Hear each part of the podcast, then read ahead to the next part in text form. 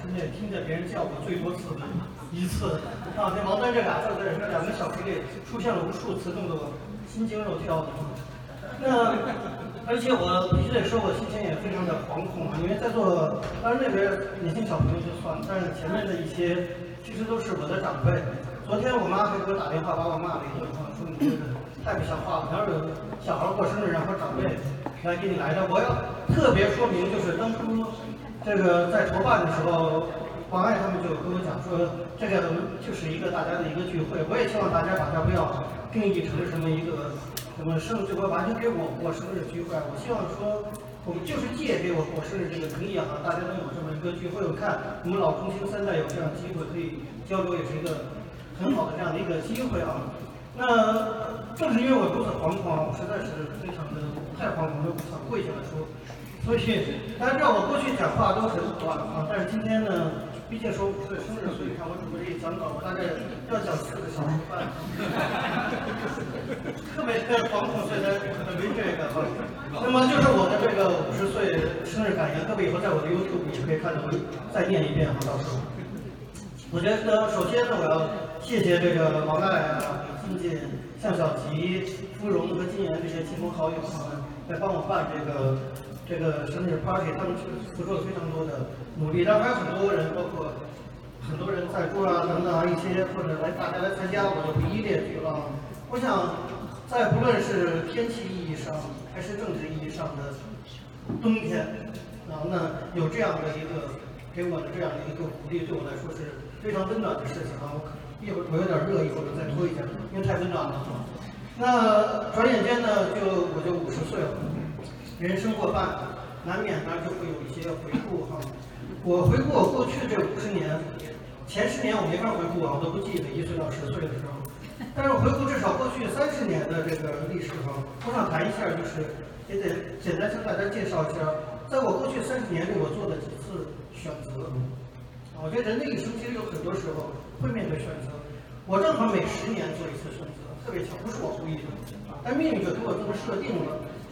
第一次选择是二十岁的时候，一九八零年，那年我正好二十岁哈。二十岁的时候呢，我本来有机会就是进入到中共的体制内，大概我在高中的时候就是北京市市级优秀团干部。倘若那个时候呢，我就昧着良心，坦率讲呢，现在不客气说，我应该是团派底员了啊。当然团派员也没什么好下场，现在都被习近平收拾了。幸亏我当初没成为哈，但那时候我我是有机会去。进入到体制内作为一个团干部的，可是当时整个八十年代的这个时代气氛啊，包括我的一些现在已经过世的一些启蒙的老师们，像方励之啊、许良英啊，包括还有一些年轻的啊，就现在的美国之音工作的一个徐培的，这些人对我的启蒙，八十年代的时代气氛，加上我自己的阅读和思考，二十岁的时候我就做了一个选择，就是不进体制内，在体制外走一条政治反对派的道路。那么虽然那时候我才二十岁哈，但是那个时候，我可以说就是政治反对派的这个选择，在我心中就已经非常明确了。那么到今天三十年过来了，我很骄傲的是，二十岁的人生道路的选择对我来说从来没有改变过，一条路我就走到了现在。啊，这是我二十岁的时候做的一个选择。接下来十年，后来我去坐牢啊，中间有两有次出来，其实也是做一个大牢，但是一晃十年就过去了。三十岁的时候，我又有个选择。三十岁大概一九九八年那个时候呢，呃，三十岁的时候，那天我在秦城锦州监狱，突然就把我找去说，现在把你送到美国去。我说我正好好的坐着牢呢，打扰我坐牢的生活，是不是要把我送到美国来？那时候我就面临一个很大的选择。啊，那那个时候我也因为六四的这个事情啊等等，已经坐了两次牢了。一九九八年，当局在狱中提出让我流放到美国。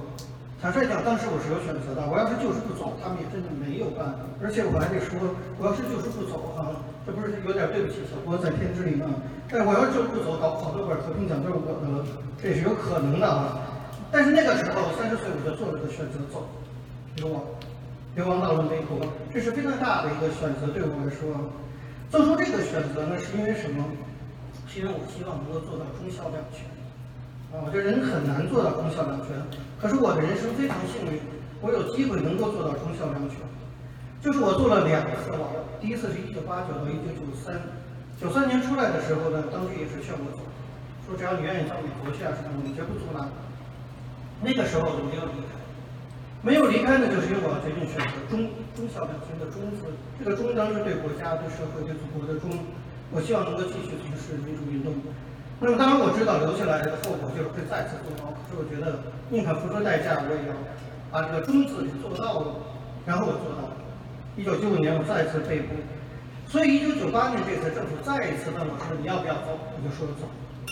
虽然我也知道说，我如果继续留下，不仅得诺贝尔和平奖啊，那么还是甚至在我的事业上其实可以，其实对我来说是更好的一个选择哈留下。但是我觉得。做一个人不能只有忠，他应该有孝。我父母已经年纪大了，每年每个月到锦州监狱去看我，我觉得我心里是没法承受。我觉得做人还是要，就是我不愿意让那时候已经迈入老年的父母啊为我担心。我觉得政治固然很重要，但是家人也很重要。所以那一次我就做了一个选择，在忠和孝之间，我做了一个选择，就是选择孝。为了不让父母担心，我就选择了流亡。之后一直到现在，我觉得。也非常幸运，几乎每年都能跟家人团聚啊。虽然他们现在年纪大了，八十多，团聚的次数少了，但是以前几乎每年都能够团聚，所以我至今也不后悔那个选择。虽然他没能让我拿到诺贝尔和平奖，没能让我在政治上能有更大的成就，可是我不会后悔这个选择，因为我觉得孝也是非常重要的，哪怕付出政治代价。这是第二个选择。第三个的选择也是十年，这十年呢，我就是在哈佛这个地方待了十年哈。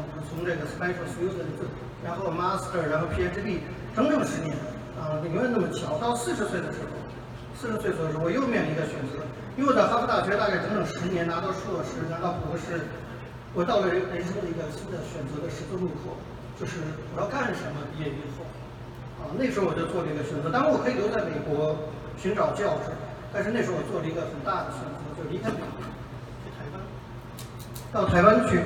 这一去呢就是八年，还有这八年我收获非常的多。那不仅是感受到台湾的民主自由，也结识了很多年轻一辈的学生啊，像陈伟他们这样。更重要的是，我觉得通过当老师这个职业，我得以接近年轻时代，而且不仅接近台湾的年轻时代，接也接近了很多来自中国大陆的年轻时代。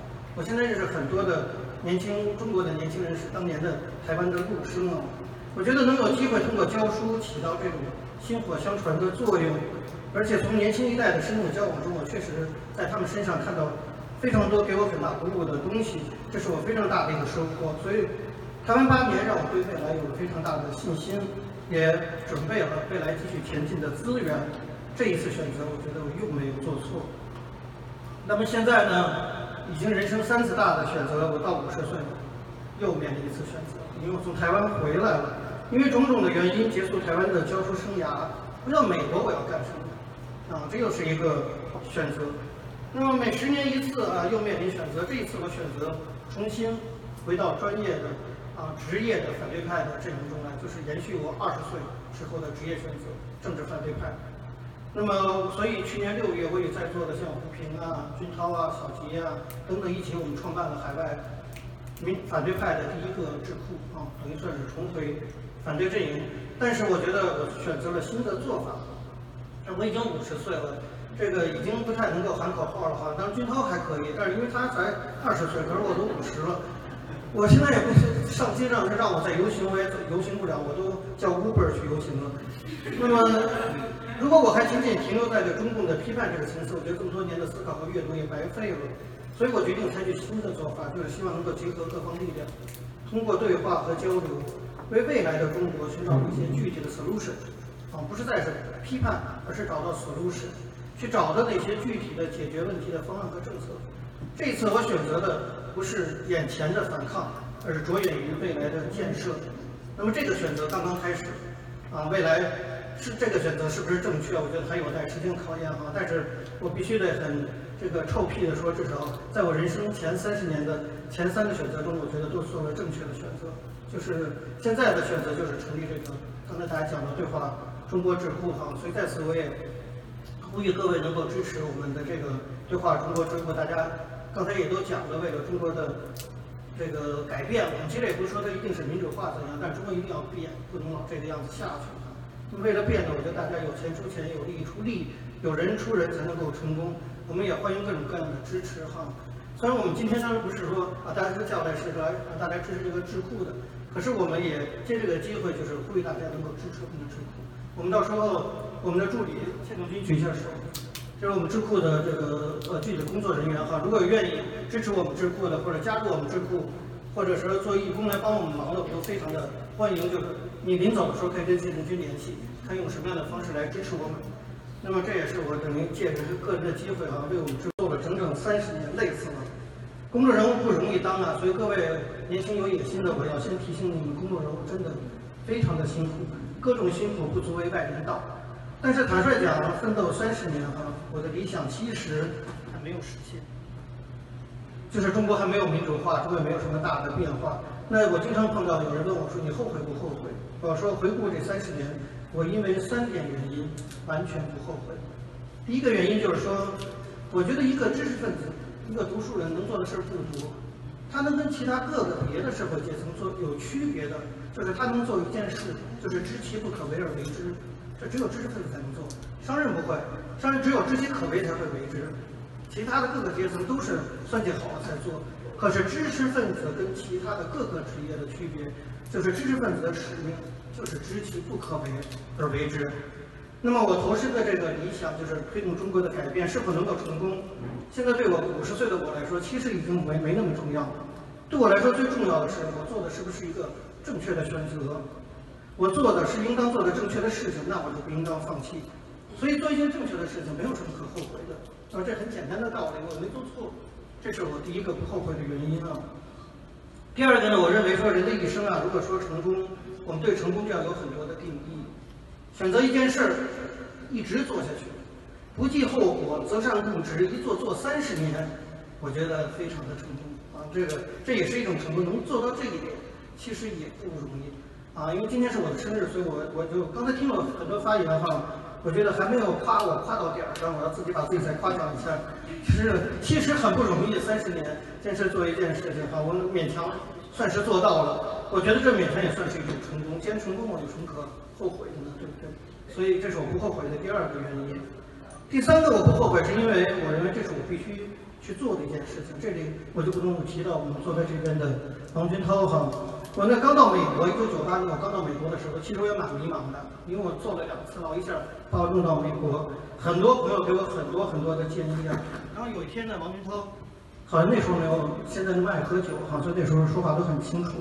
然后他那天就跟我说，他说你现在，因为我那时候刚到美国来，如日中天的呀，各种媒体啊，各种人包围着。他说你现在有这么多的资源，这么多人愿意啊跟你交谈啊讲话，这这些，他说这些资源如果你不用。因为这些资源，他说是你参加了八九年那场民运了才来的。如果你不用的话，你就是对不起广场上那些同学。我必须说这句话对我是非常大的激励哈，也是我一路走来的精神支柱。就是他是我，他告诉我说这是我必须要去做的一件事情。那么有件事你是必不管他做的怎么样，你都必须得去做，那就没什么可后悔的，因为他是必须做的。所以基于这三个原因，我觉得回顾一下，我完全是谈不上后悔两字哈。那么大家都说，呃，五十岁是知天命的时候啊。最后我想谈一下什么是天命。五十岁知天命啊，我到了五十岁，我也觉得我多少也知道一点天命啊。这个当我不敢跟各位年纪比我大的谈，他们都比我人生经验多得多。就后面那些年纪比我轻的那些，我这个可以跟一些年轻的朋友分享一下。就是我到五十岁的时候，我知的天命是什么？四个，四个天命。第一个呢，就是。我觉得一个符合人性、符合进步价值的理想，不管面对多少困难，它最终其实是一定会实现。这是我知的天命。到五十岁，我把这个明道理想明白了，就是只要是一个符合进步价值的理想，其实最后一定会胜。它呢，结果最多就是早一点、晚一点、坎坷一点、顺畅一点。不管从历史经验还是从理论逻辑上看，都是如此。这是我的第一个。我五十岁想明白的第一个道理，我五十岁了想明白的第二个道理就是，这些年我其实面对很多啊，但有很多朋友对我鼓励夸奖，其实也有很多的人对我是攻击啊、诋毁啊、批评啊等等、臭骂呀、酸民啊等等。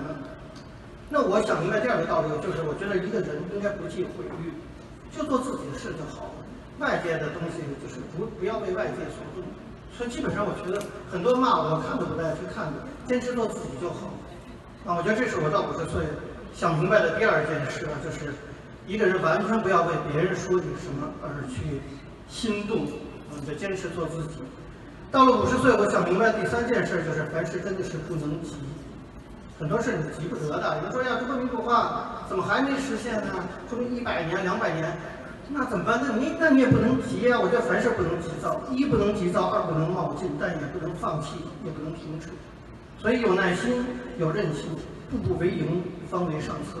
啊，三十六计中的啊，这是我五十岁，我觉得我想明白这件事儿。包括我们办智慧啊等等，我都是带着这种心态，就是我们没什么可急的，慢慢做，做得成就成，做不成就做不成，但是不能急。第四个呢，天命。到五十岁，我才想明白一个道理，就人生不能只有事业，不能只有政治，一定要有诗歌和远方。好酸呐！这岁岁镜表，这就叫什么？人生不能只有政治，也要有诗歌和远方，也要有朋友，也要有酒。啊，人活一世，我觉得我们不仅是在做事情，我们也要做人。所以今天看到这么多的朋友愿意跟我一起过生日，我非常的感动啊！这样。人与人之间的这种温情，我觉得对我来说比事业成功更为重要。这是我活了五十年想明白的第四件事情。说给年轻人听，其实你有没有朋友，你有没有生活，其实比你事业成功不成功来的更重要。最后要说的就是，好吧，真的是最后了，最后一段话，我知道你们也烦了。最后要说的就是人生呢，既有选择，也没有选择，有的可以选择，有的无法选择。你比如说，为中国争取一个民主的未来，我觉得这是无法选择的事情，必须去做的一件事情。但是如何为中国去争取一个民主的未来，这就是可以选择的事情。那么，我觉得这也是如何为中国争取民主的未来，这是我前半生没有做完，五十岁以后还要继续做的人生功课。所以，如果说我有什么五十岁的生日愿望的话，我其实很简单，就是两个生日愿望。第一个呢，就是希望我的父母能够健康长寿。刚才讲家人比什么都重要。第二呢，就是希望看到中国能有自由花开的那一天。那么第一件事是私事儿，这件事儿不用劳烦各位，哈，这是我要做的事。但是第二件事就是自由花开的这一天，在中国，希望能够跟跟各位一起努力啊，来一起尽心。所以我在这里呢，给各位呢鞠躬致谢。这个鞠躬致谢不仅仅是给大家过过生日，也是希望大家未来能够一起努力，让中国自由花开。谢谢大家。高兴，可以过过过去呃十几年吧，十十五六年，能够呃为中国的人权民主做一点事情，这也是在部分啊，在很大程度上受到王丹他们一代呃民主前辈的这个激励。好，生日快乐，王丹！王丹哪去了？大家好，本来是要介绍的，但是那个主播老师已经。全部都介绍了，不是要介绍。呃，Where I'm from，I'm from，我是从西藏来的，我的名字叫陈忠家俊，现在呢是呃东达老师的合伙人，呃，刚刚刚才这个呃尊者达赖喇嘛和藏区中央驻北美的代表指出的华人合伙人，呃，今天呃到这里，我们先生的生日，我觉得非常高兴。我第一次见到王丹老师的时候是在华盛顿，去年。那个我刚看到王丹老师的时候，我我有点惊讶，因为每次我听到王丹这个名字的时候，我都觉得有点。但第一次看到他的时候，我就觉得，哎，这简直就是一个韩国的文化嘛。然后觉得，哎，太年轻了。所以刚才那个那些老师讲的那个年轻啊，真是确实。然后今天呢，为了祝贺您的生日，我带来一个卡达，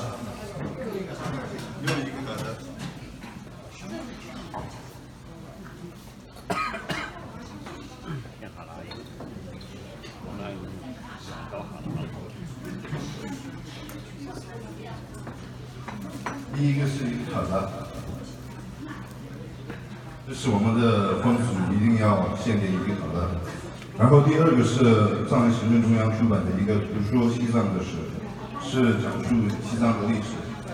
嗯，所以非常感谢你，也邀请你继续加油。错错，这是刘小姐，不是刘小姐。肖勇的肖，对对对，肖勇的肖，老花眼了。我八十岁了，请原谅。呃，王丹老师，我们我们作为年轻一代的人，其实，在刚接触刚刚接触防火墙以外的网络世界的时候，就会得知王丹老师的大名，所以我们一直对于王丹老师一直是一种心怀敬仰的态度。尤其是现在我们了解的信息多了以后，我们知道王丹老师这些年潜心学术，并且屡有斩获，这是这是让我们非常佩服的一点。就是说，和相对于一些其他的人而言，这是让我们非常佩服的一点。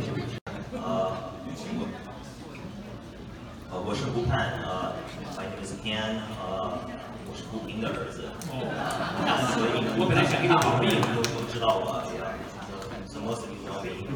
Uh, yeah, well, I'm uh, I'm very glad to be here. Uh, to celebrate uh, uh, Mama's uh, 50th birthday.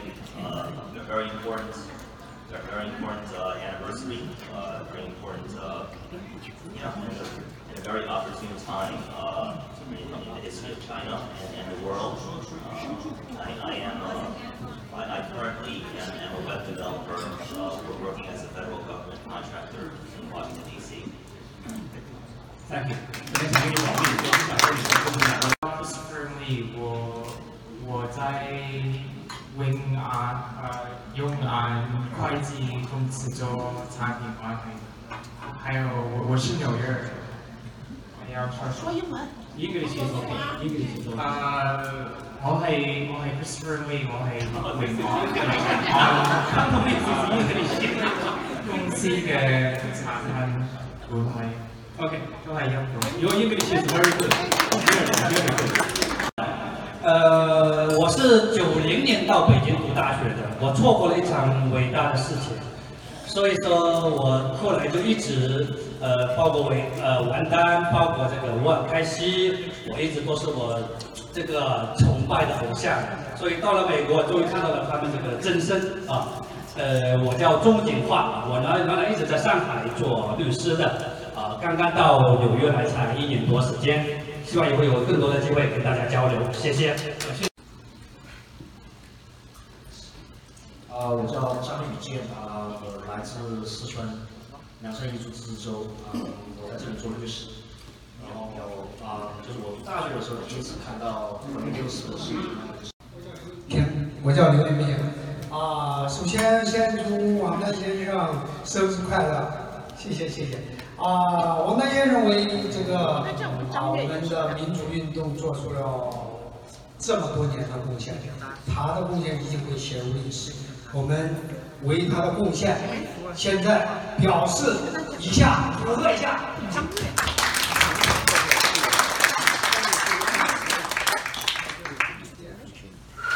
啊，我在 MTA，呃，就是 University Transit 做工程师的。我跟一个王丹先生是同届的，过去他在北京搞民运，我们在郑州，我在郑州大学，我没比我是代表郑州大学。拿你的手机来打字。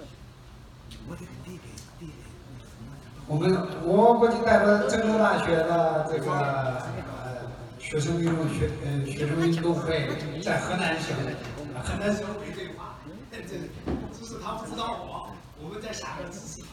对话的声音都没有了。MT 华联会就是我们所有华人在 MT 有个华联会，我是总召集人，就是说以后大家需要什么呃需要捧台的，我们可以召集一帮人过来。好，其他没有什么，希望大家今天为王丹的生日快乐，谢谢。